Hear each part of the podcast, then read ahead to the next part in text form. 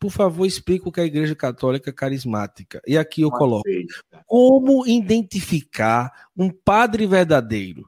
principalmente nas redes sociais, porque tem padre exorcista não sei o quê, aí padre que bota incenso para o povo ficar para indica e aquela mistura.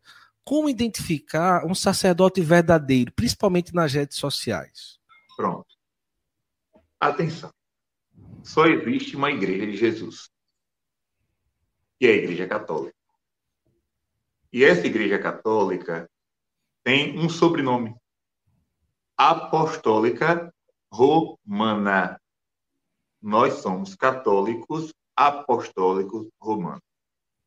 Então, surge por aí, né, vários tipos de igreja católica, mas nenhuma delas são igrejas verdadeiras. São grupos religiosos, eles se vestem como padres, se vestem como, como bispos, fazem todo o ritual igual ao nosso, mas não são da Igreja Católica que Jesus fundou há dois mil anos atrás.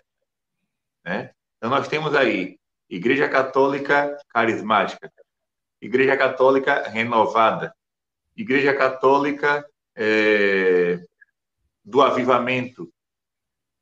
Nada, nada disso faz parte da nossa fé. Ah, mas ele estava vestido de padre.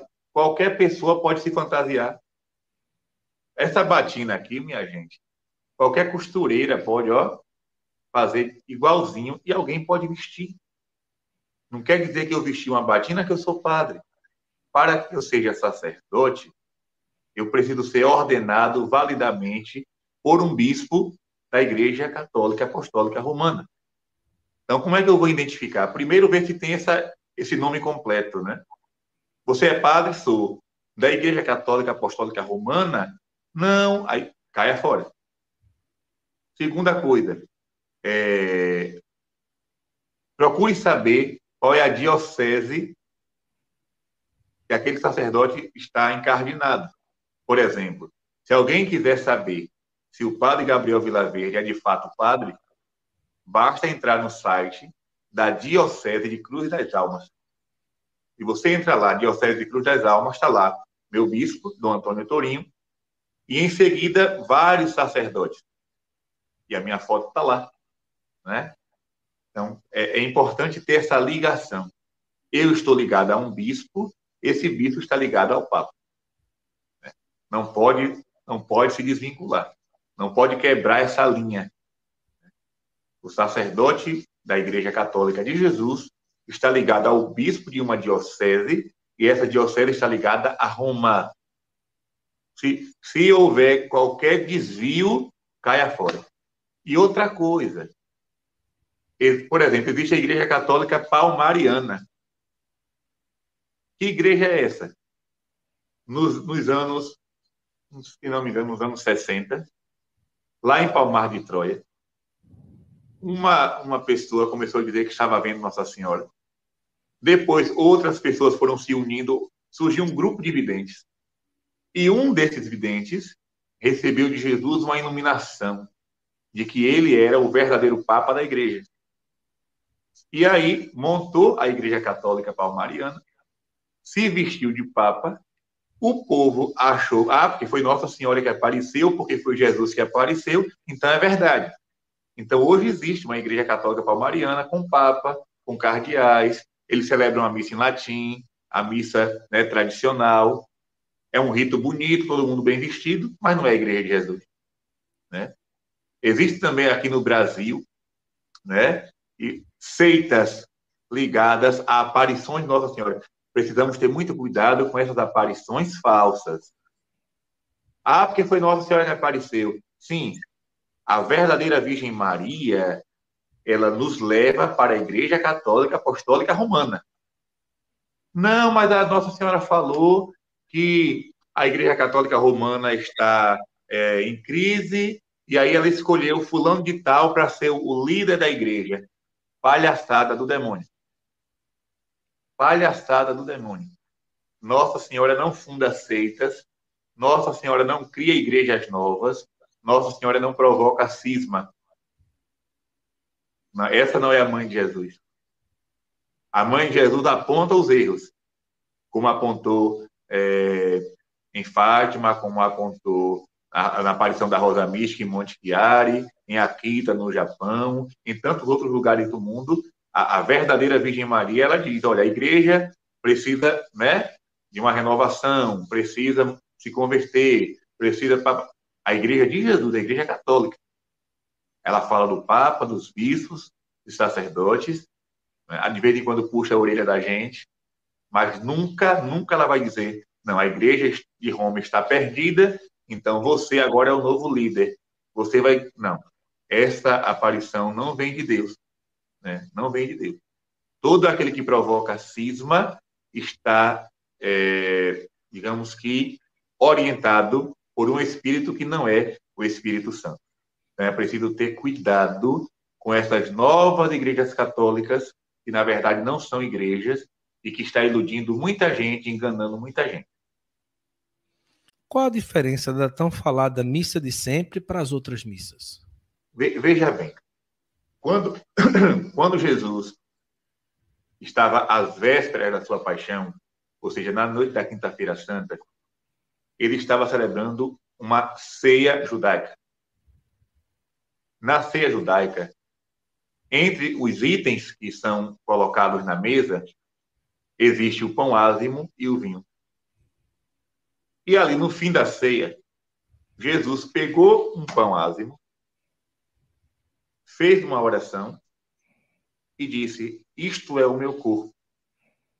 Tomai e comer. Depois pegou um, um cálice que tinha vinho dentro e disse: Este é o cálice do meu sangue, o sangue da nova e eterna aliança. Façam isto em minha memória. Ponto. Acabou. Os discípulos começaram, a, a, então, a celebrar a Eucaristia com o pão ázimo e com o vinho. Só que o Espírito Santo, ele vai conduzindo a igreja. E o Espírito Santo vai inspirando os pastores a criarem ritos. Para que esses ritos? Para dar uma forma à celebração. Para não ser uma coisa solta, né? Que hora, que hora consagra o pão? Que hora consagra o vinho? Que hora canto glória? Que hora. Não. Existe uma estrutura chamada rito da missa. O nome desse livro aqui é Missarum Solemnia. O que é que esse livro conta, padre? Esse livro conta a história da missa. Como a missa foi sendo organizada. Como a missa foi sendo estruturada.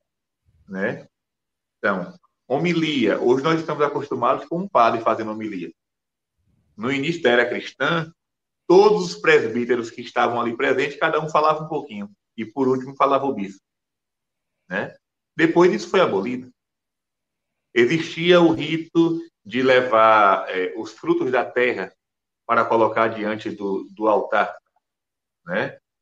Hoje não, não, não se faz muito esse, esse, esse tipo de rito. Né? Então, coisas que foram surgindo, algumas ficaram porque eram coisas essenciais. Outras não ficaram porque com o passar do tempo as coisas vão mudando, né? Vão se aprimorando. Então, a chamada missa de sempre, que é também chamada de missa tradicional, ela foi, digamos que carimbada por São Pio V, né? E durante mais de 500 anos foi essa missa que a igreja celebrou no mundo inteiro. Na época do Concílio Vaticano II, aliás, antes do concílio, Dom Odo Casel, beneditino, O Mistério do Culto no Cristianismo. Esse livro foi escrito na década de 30. Esse livro aqui foi escrito 30 anos antes do Concílio Vaticano II. Esse Dom Odo Casel fazia parte do movimento da reforma litúrgica muito antes do concílio, começou a surgir um movimento da reforma litúrgica. Por quê? Porque os padres estavam percebendo que durante a Santa Missa, claro, a missa, a missa tradicional, ela é belíssima. Eu já participei, tenho vontade de aprender o rito, né? Gosto de, de, de ver, às vezes assisto o vídeo na internet, né? Mas os padres estavam percebendo que as pessoas estavam indo para a igreja rezar o texto. o padre ficava no altar e o fiel ali rezando o rosário. Então, esse movimento da reforma litúrgica quis, de certa forma, trazer o povo de Deus para participar de forma ativa no santo sacrifício da missa. Não é que o povo é, vai oferecer, não. O sacerdote oferece sacrifício em nome do povo, né? O sacerdote oferece o pão e o vinho em nome da Assembleia, pela Assembleia. Porém, esse movimento, digamos que entronizou, né? entronizou o, o povo de Deus, a Assembleia, na celebração do mistério. E aí o, o Vaticano II veio para, né, digamos que carimbar esse, esse novo rito. Agora sim, existem é, sacerdotes que não celebram bem o rito novo? Existem. Assim como existiam padres que celebravam mal o rito antigo. Né? Eu vou contar para vocês aqui uma coisa que um padre muito idoso, inclusive já faleceu, contou para nós no seminário. Ele foi ordenado antes do concílio, celebrava a missa tradicional, e um colega dele, padre, que também celebrava essa missa, lógico, fazia atenção para o que esse padre fazia. Quando ele celebrava a missa, que caía alguns fragmentos da hóstia consagrada no chão, ao invés de recolher, ele pisava em cima e desmanchava. Então, assim, o rito era tradicional, em latim, o padre né, voltado para o altar, versus del, porém existiam abusos. Porém, existiam sacerdotes que não celebravam bem. Não vamos Vamos ter cuidado com essa ideia de igreja perfeita até Pio XII e igreja em crise de João 23 para frente. Tem uma crise? Tem. É. Os anos 60 foram anos revolucionários. Né? Anos revolucionários, inclusive dentro da igreja. Mas isso não significa que a missa celebrada hoje é inválida. E a missa que presta é aquela a tradicional. Não eu celebro a missa, de, a missa do rito atual, piedosamente, de forma solene, de forma piedosa, e mal há. O mal está na profanação, no abuso litúrgico, não é? Seja, seja qual for a celebração, o problema está no abuso. O problema está na, na como é que eu posso dizer? Numa maquiagem que se faz na missa. Né? mas a missa do missal continua conservando a essência do cristianismo. Nós temos ato penitencial, temos glória, nós temos leituras, nós temos homilia, profissão de fé, ofertório, santo, consagração, oração eucarística, Pai Nosso, fração do pão, cordeiro, comunhão, pós-comunhão oração final e bênção. Tudo que existe de essencial na missa está contida na missa atual. Agora, é claro, cada rito tem suas particularidades e não vamos discutir aqui, né? Uns acham mais bonita a tradicional, outros acham melhor a atual. Vamos focar aqui agora na essência. Jesus sacramentado, Jesus presente no altar. Durante dois mil anos, existiram vários ritos vários ritos. Mas qual é a essência? Cristo na Eucaristia, para nos alimentar e para nos salvar. O que o senhor pensa sobre a depressão entre os religiosos, principalmente entre os padres? O senhor acha que é crise de vocação, de fé? Tivemos um caso aí, acho que ontem hoje, não é, de um padre é, que ficou, teve uma grande repercussão. O que a gente falar sobre isso, padre? Primeira coisa, eu gostaria de fazer um pedido. Humildemente, eu gostaria de pedir a vocês isso. Parem de romantizar o suicídio. Quem trabalha com comunicação, quem fez curso de comunicação ou faculdade, sabe que certos tipos de notícias não podem ser veiculadas um jornal responsável jamais poderá dizer uma pessoa tal se suicidou. Por quê? Porque quando se noticia isso, aqueles que estão pensando em fazer recebem um impulso. Aqueles que estão já matutando essa, essa, essa tentativa, ah, fulano fez, eu também vou fazer. É como se fosse um, um último empurrão. Então, tem certas coisas que não se pode noticiar. Né? E, outro, e pior, e o pior, romantizar. Eu, eu li textos sobre a morte desse sacerdote, uma coisa lamentável, lamentável. Ele é um ser humano também, né? Antes de ser um padre, ele é um, é um homem. E todo ser humano tem dores. Todo ser humano tem problema, né?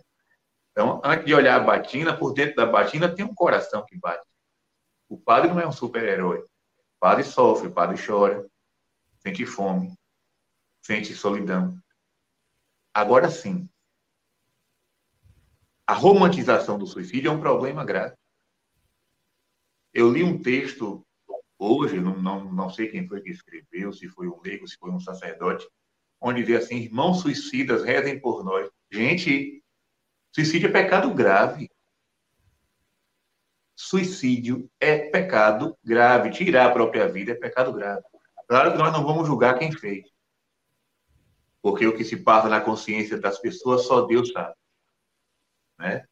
A consciência é o nosso sacrário íntimo a consciência, é o nosso sacrário íntimo. Só Deus pode penetrar. Nem o demônio pode penetrar na nossa consciência. Né? Então, assim, não vamos julgar aqui a atitude de quem se suicidou, o que levou a, a isso. Mil fatores.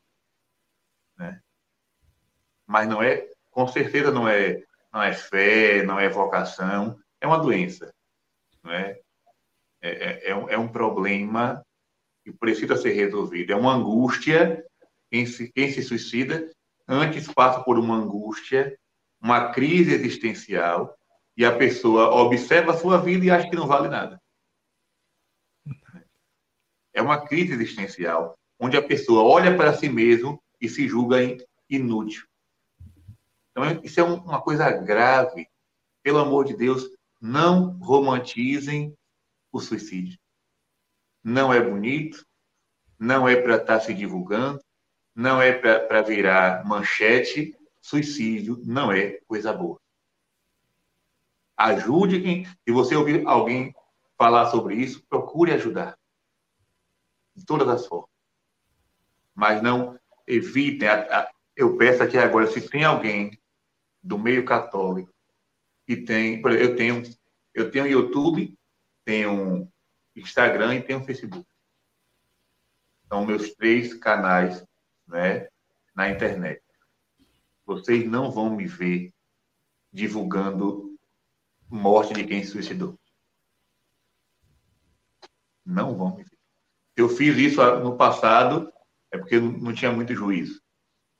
Mas eu, essa consciência hoje eu tenho. E se tem alguém aqui que trabalha com isso, com mídia católica, pelo amor de Deus, Seja um leigo, seja um padre, seja um religioso, uma religiosa. Deus, Deus livre guarde passe por essa situação. Nem romantizem, nem divulguem para ter curtidas, para ter compartilhamento, para ter comentário. Isso não é bom. Isso não é bom. Não é que nós vamos tapar o sol com a peneira. O problema existe e precisa ser resolvido. O problema existe no meio religioso e precisa ser resolvido com urgência. Com urgência. Agora, romantizar, não. E dizer, oh, nosso irmão, né, que se suicidou, que se enforcou, que se envenenou, que se jogou na linha do trem, oh, meu irmãozinho, partiu, e, e, florear aquela morte, porque isso não pode ser feito, não pode acontecer, de jeito nenhum. Rezemos por essas pessoas e rezemos por aqueles que estão pensando nisso para que desistam, automaticamente desistam. É o que eu posso pedir aqui. Não estou dando ordem, nem estou pregando doutrina de igreja, não. É um pedido que humildemente eu faço aos homens e mulheres de boa vontade. Não divulguem nem romantizem o suicídio. Como ter uma mente e um olhar puro. é um trabalho. Olha, é, os santos diziam a, a seguinte frase: quem não se salva pela inocência, se salva pela penitência. Só existem dois caminhos para se salvar. Então, Santa Maria Gorete, que nós celebramos hoje, Santa Maria Gorete foi salva pela inocência. A Benigna Cardoso, lá do Ceará, foi salva pela inocência. Né? A Beata Albertina, do Rio Grande do Sul, salva pela inocência. Só que nós, que já crescemos, a nossa inocência já se perdeu há muito tempo. Nós não somos mais seres inocentes, pelo contrário.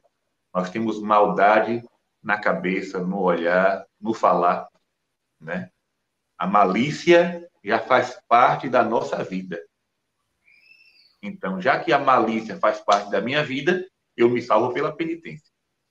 Então, ter cuidado com aquilo que olha. Por exemplo, eu estou numa luta Inclusive, falei até com o Guto, perguntei o que, é que, o que é que eu fazia, porque o Instagram, querendo ou não, quando a gente vai naquela barrinha pesquisar, ali aparece de tudo, né?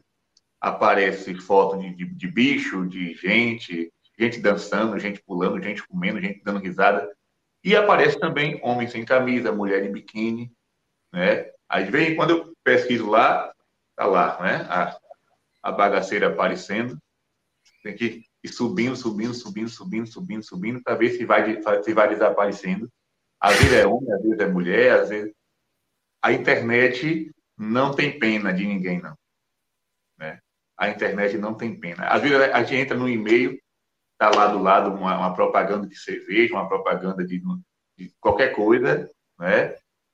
Esse bendito TikTok agora né, que apareceu, que também é muito carregado dessas danças assim sensuais.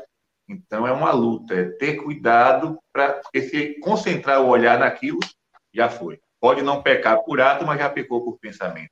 Então, é, é, uma, é uma, uma luta que nós vamos ter constantemente, né? No que a gente vê, no que a gente escuta, no que a gente pensa, é pedindo a Deus mesmo a graça de, de, de combater essas coisas. Quem não se salva pela inocência, se salva pela penitência.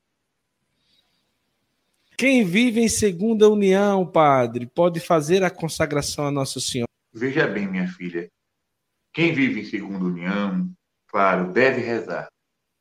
Deve rezar, mesmo sabendo que está faltando uma coisa, né? Está faltando o sacramento do matrimônio. Essa consciência não pode ser anulada. Quem vive em segunda união deve, ter essa consciência, né? Eu vivo nessa situação, mas não é o que Deus espera de nós. Né? Mas, digamos, já tem filho, já tem uma, uma vida estruturada, aí tem que procurar um sacerdote né, para fazer uma, uma espécie de direção espiritual, mas você pode fazer suas orações né, tranquilamente, agora sempre pedindo a Deus a graça né, de regularizar a sua situação, regularizar a sua vida. Não sei se por meio de um caminho penitencial, não sei se por meio de, de um, uma busca pela nulidade do, do, primeiro matrimônio. Aí quem vai, quem vai lhe orientar o caminho é o sacerdote que vai lhe acompanhar, né? Mas você pode rezar, não, não, você não está impedida de rezar, não. Pelo contrário, você deve rezar sim e buscar a graça de Deus. Padre, sua bênção. A bilocação dos santos ocorre enquanto estão vivos? Os santos podem fazer aparições pós-morte? Isso pode ser confundido com o espiritismo? Boa pergunta. A bilocação, ela é enquanto vivo, né? O santo vivo, Deus pode dar essa graça de estar em dois lugares ou até três ao mesmo tempo. Santo Antônio tinha esse dom, Padre Pio tinha esse dom, Santa Gema Galgani tinha esse dom. É... Vários outros santos, né, que agora não, não, não me vem não me vem a lembrança, mas muitos santos tinham esse dom da bilocação. E eu conheço também pessoas vivas que já viveram essa experiência. Não, não, não me convém aqui dizer quem são. E agora sim, após a morte, os santos podem aparecer? Sim. Né? Por quê? Não tem nada a ver com o espiritismo. Né? Os santos, eles já gozam da glória de Deus. Né? Eles, eles já gozam da glória de Deus. E Deus pode permitir né, que eles apareçam, como São José, já, já teve algumas aparições de São José. Né? Deus pode permitir que eles apareçam. Qual é a forma dessa aparição? Nós não sabemos. Né? Como se dá isso é um mistério que só cabe a Deus. Porém, não tem nada a ver com invocação de mortos, né? não, não, não tem nada disso, não. Espiritismo é uma coisa. Espiritismo é ficar mantendo contato com qualquer pessoa que já morreu, para receber cartas, para manifestar no corpo de outra pessoa. Isso aí nós não cremos nesse, nesse tipo de nessa linha doutrinária, né? Mas os santos podem sim. Não é uma coisa comum, é muito raro. A Virgem Maria sim, porque está né, em corpo e alma no céu, então ela, ela pode aparecer. É, é, mais comum as aparições de Nossa Senhora e de Jesus. Porém, por exemplo, Santa Faustina, ela teve uma, uma, uma aparição de Santa Bárbara. Né? No diário dela, ela relata e a, a jovem Santa Bárbara apareceu para ela, vestida de branco. Como se dá, nós não, não, não temos explicações. Já está em, em outro campo que nós não conhecemos. Um leigo pode abençoar a água. Veja bem. Do, quando eu era jovem, existiam aquelas, ainda existem, né? Novena do Natal em família, campanha da fraternidade. Aí tinha lá, oração para a bênção da água, todos juntos. Não sei se vocês já viveram isso, né? Então a gente fazia lá, botava água e todo mundo da comunidade rezava a Deus, pedindo a Deus que abençoasse aquela água e depois saía aspergindo. Aí, se você me perguntar se aquela água estava benta ou não, eu não sei lhe dizer. Sinceramente, eu não sei. Talvez estivesse pela fé, né? Deus abençoava porque não tinha sacerdote presente, a comunidade sozinha se virando, né? Durante muitos anos, a, a minha comunidade viveu essa experiência. Os leigos se viravam com celebração, com procissões, com novenas. Então, estava lá no livrinho, a gente fazia o que estava no livrinho. Uma, botava a, a, jarra com água, todo mundo rezava aquela oração do livro, e pedia para a Deus que abençoasse, não, não, eram os leigos, pedia a Deus que abençoasse aquela água. Porém, né, a garantia que nós temos de que a água está benta mesmo é quando o sacerdote pronuncia a fórmula e abençoa com a sua mão ungida. Né? A, mão do sacerdotal foi ungida para abençoar. Então, quando o sacerdote abençoa a água, nós temos de fato uma certeza que aquela água está, está benta. Agora, quando a comunidade faz a oração, aí vai muito pela fé, não, é, não, não, não, diz, não diz mais respeito a um sacramental, né? não está mais ligado ao ministério do sacerdote, mas é a fé popular. Então, não, nós não podemos aqui bater, né, se está, se não está. O bom é pedir ao padre que abençoe, essa é a forma correta se o dízimo é obrigatório na Igreja Católica. E se ao invés de pagar todo mês, pode doar na hora do ofertório? Não, não tem nada a ver ofertório com dízimo, não, viu? Vamos explicar. A Igreja tem cinco mandamentos, né?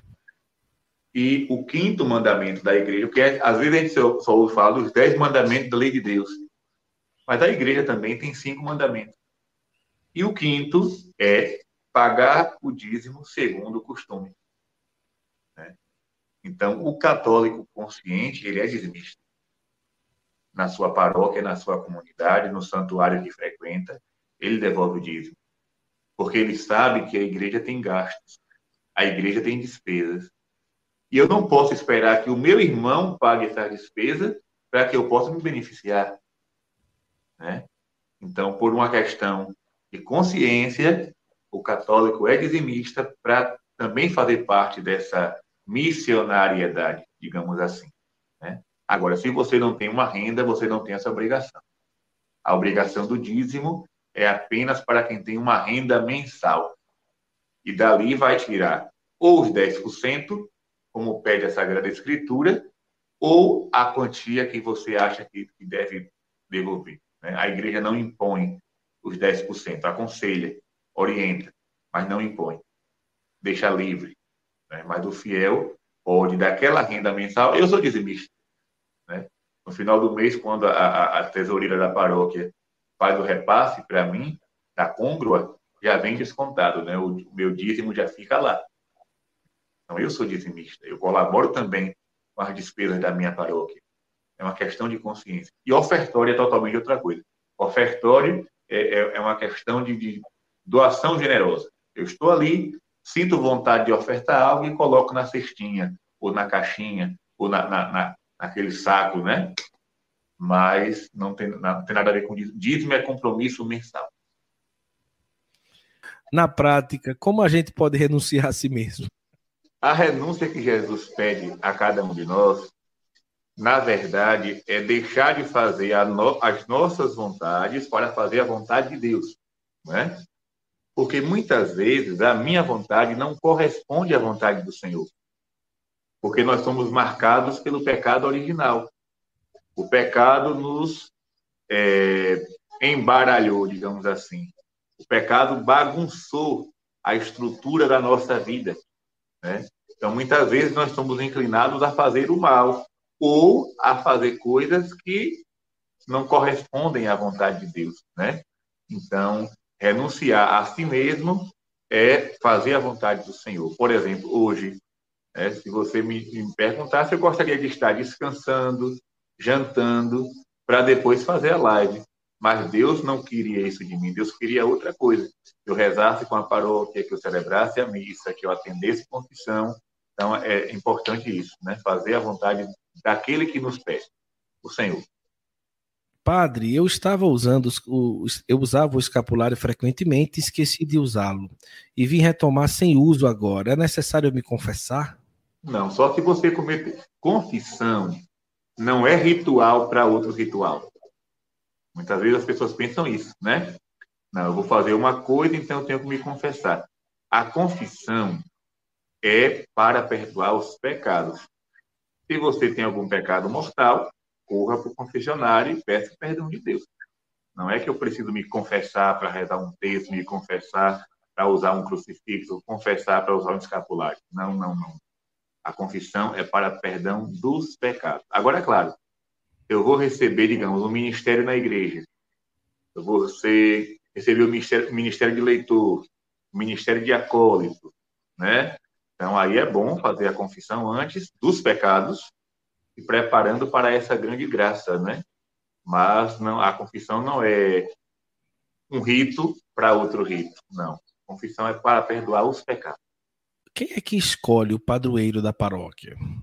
Normalmente, quando se cria uma paróquia, a paróquia vem de uma capela.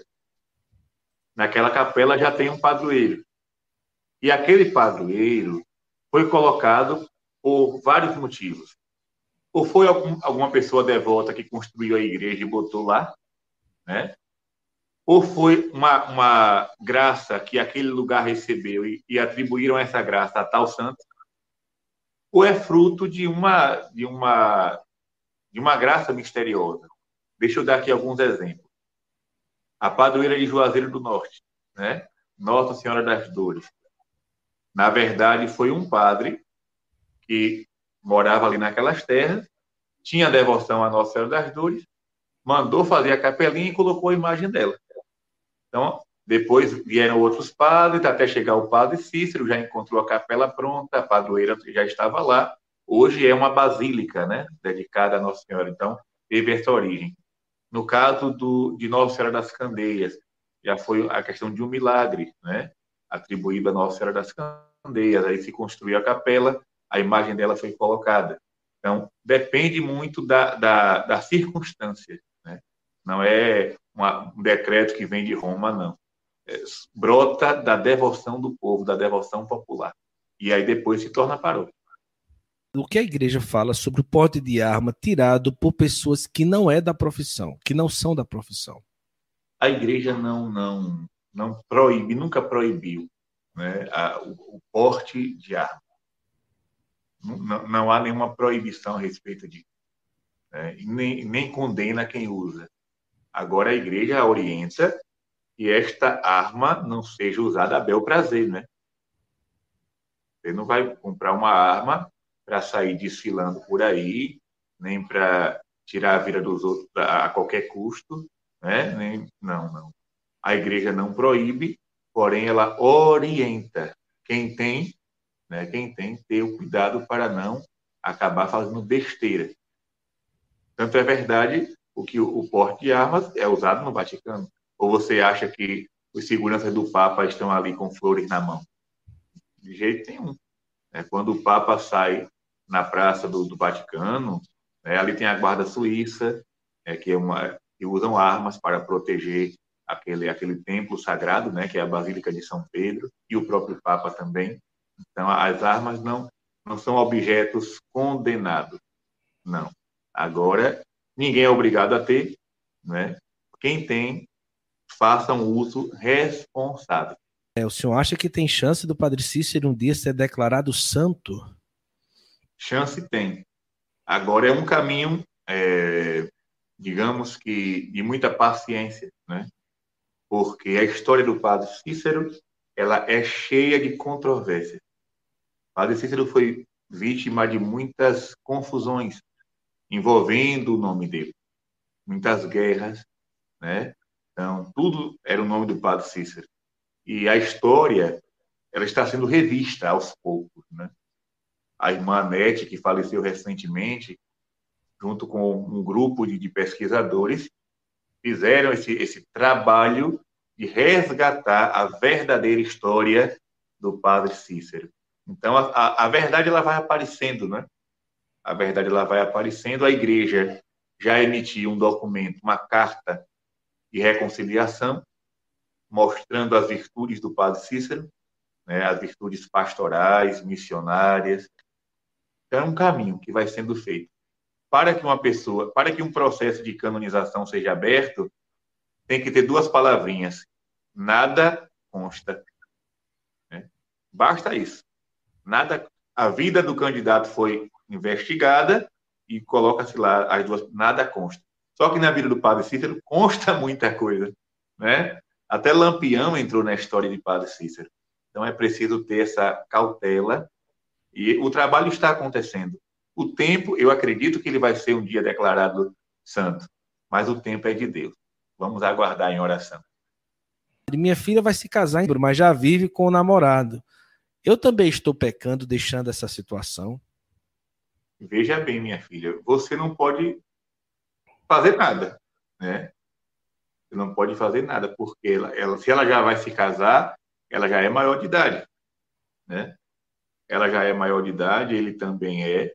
Sabem que se vivem juntos sem casamento, estão em pecado, né? Então, você pode até, como é que eu posso dizer, corrigir no sentido de ensinar.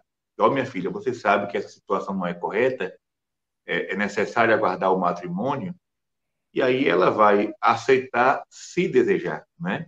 Você não vai, não vai poder interferir. Né? Mas rezemos para que esse casamento seja é, realizado e aconteça a reparação, né? Chamado casamento de reparação. Ela volte a viver na graça de Deus. Fui criado no protestantismo, batizado lá com 13 anos. Recentemente conheci a verdadeira, a verdade da Igreja Católica. O que preciso para saber, para receber os sacramentos, preciso de um outro batismo? Veja bem, meu filho. Se você fosse da minha paróquia, eu lhe batizaria novamente, porque eu não vou garantir, né? Eu não sei qual foi, não foi, não sei qual foi a igreja que você fez parte, né? Não sei se foi é, não, não, não, vou aqui agora citar nomes, mas eu, eu lhe batizaria novamente. Seria bom você procurar o padre da sua paróquia, né, conversar com ele, contar toda a sua história. Né? Se for preciso ser, receber novamente o batismo, você vai ser batizado. E a partir do batismo, vai poder receber todos os outros sacramentos. Mas desde já, quero lhe dizer, seja bem-vindo, né? Não sou dono da igreja para lhe dizer isso, mas lhe digo em nome do dono, que é Jesus. Seja bem-vindo à nossa igreja, à Igreja Católica de Jesus, ela é bela, ela é linda, ela é maravilhosa, porém ela é composta de pessoas cheias de falhas, né? Então, não concentre o seu olhar nas falhas dos membros da igreja, porque você também tem as suas, né? Todos nós somos pecadores, mas concentre o seu olhar no essencial. Como diz aquele canto, olhar somente a ti, Senhor, e não olhar atrás. Padre, o senhor já pensou em ser bispo? Deus que me livre e guarde. É. Essa semana, uma paroquiana me perguntou assim. Ela me perguntou, padre, qual é o seu sonho? Né? Eu disse, eu não tenho sonho, não. Ela tomou um susto. O senhor não tem sonho? Eu não tenho. O sonho que eu tinha era ser padre, já sou. Tá bom demais. Parou por aqui, stop. Né? O sonho que eu tinha era ser padre, padre eu sou e sou feliz. Acabou. Ah, mas o senhor tem, né? Tem que buscar algo, algo mais. Deus me livre. Quanto maior a responsabilidade, né, mais Deus vai me cobrar. Não é que ser bispo é coisa ruim, não. Pelo contrário. Deus abençoe a quem é. Né? O padre Rachid, que morreu há pouco tempo atrás, nós o conhecemos lá em Campina Grande, o padre Rachid dizia assim, é, se der uma chuva de mitra, não cai uma no chão. Né? Ele dizia. Se der uma chuva, aí eu disse a ele, depois da minha, se cair pro lado de, se cair pro meu lado, eu tiro o pescoço. Né? Se cair pro meu lado, eu tiro o pescoço. Por quê, gente? A missão do bispo é uma missão muito, muito puxada. Né? Aquela mitra na mão é leve, mas na cabeça pesa. É feita de papel, né? com tecido. Mas na cabeça pesa porque é uma responsabilidade muito grande. Né? Você, você administrar uma diocese, não é brincadeira. Eu, eu administro a paróquia de Acupe, que é uma das menores da diocese.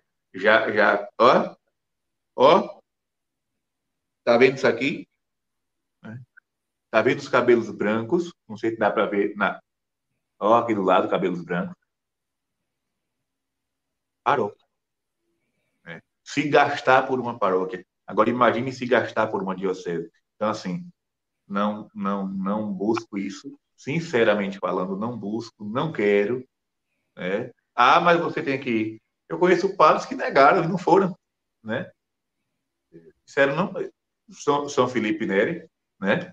Foram dar a ele o, uma mitra de, de, de cardeal, ele jogou a mitra para cima e disse: Eu prefiro o paraíso. né? Então, cada um com sua vocação. Deus abençoe os, os nossos bispos, nossos pastores. Deus dê a cada um deles luz, sabedoria, muita luz para guiar o seu rebanho, como diz a oração eucarística número 5. Agora, eu, Padre Gabriel, com toda sinceridade, não me vejo nessa condição. Nem tenho, é, digamos que, vocação para assumir tal responsabilidade.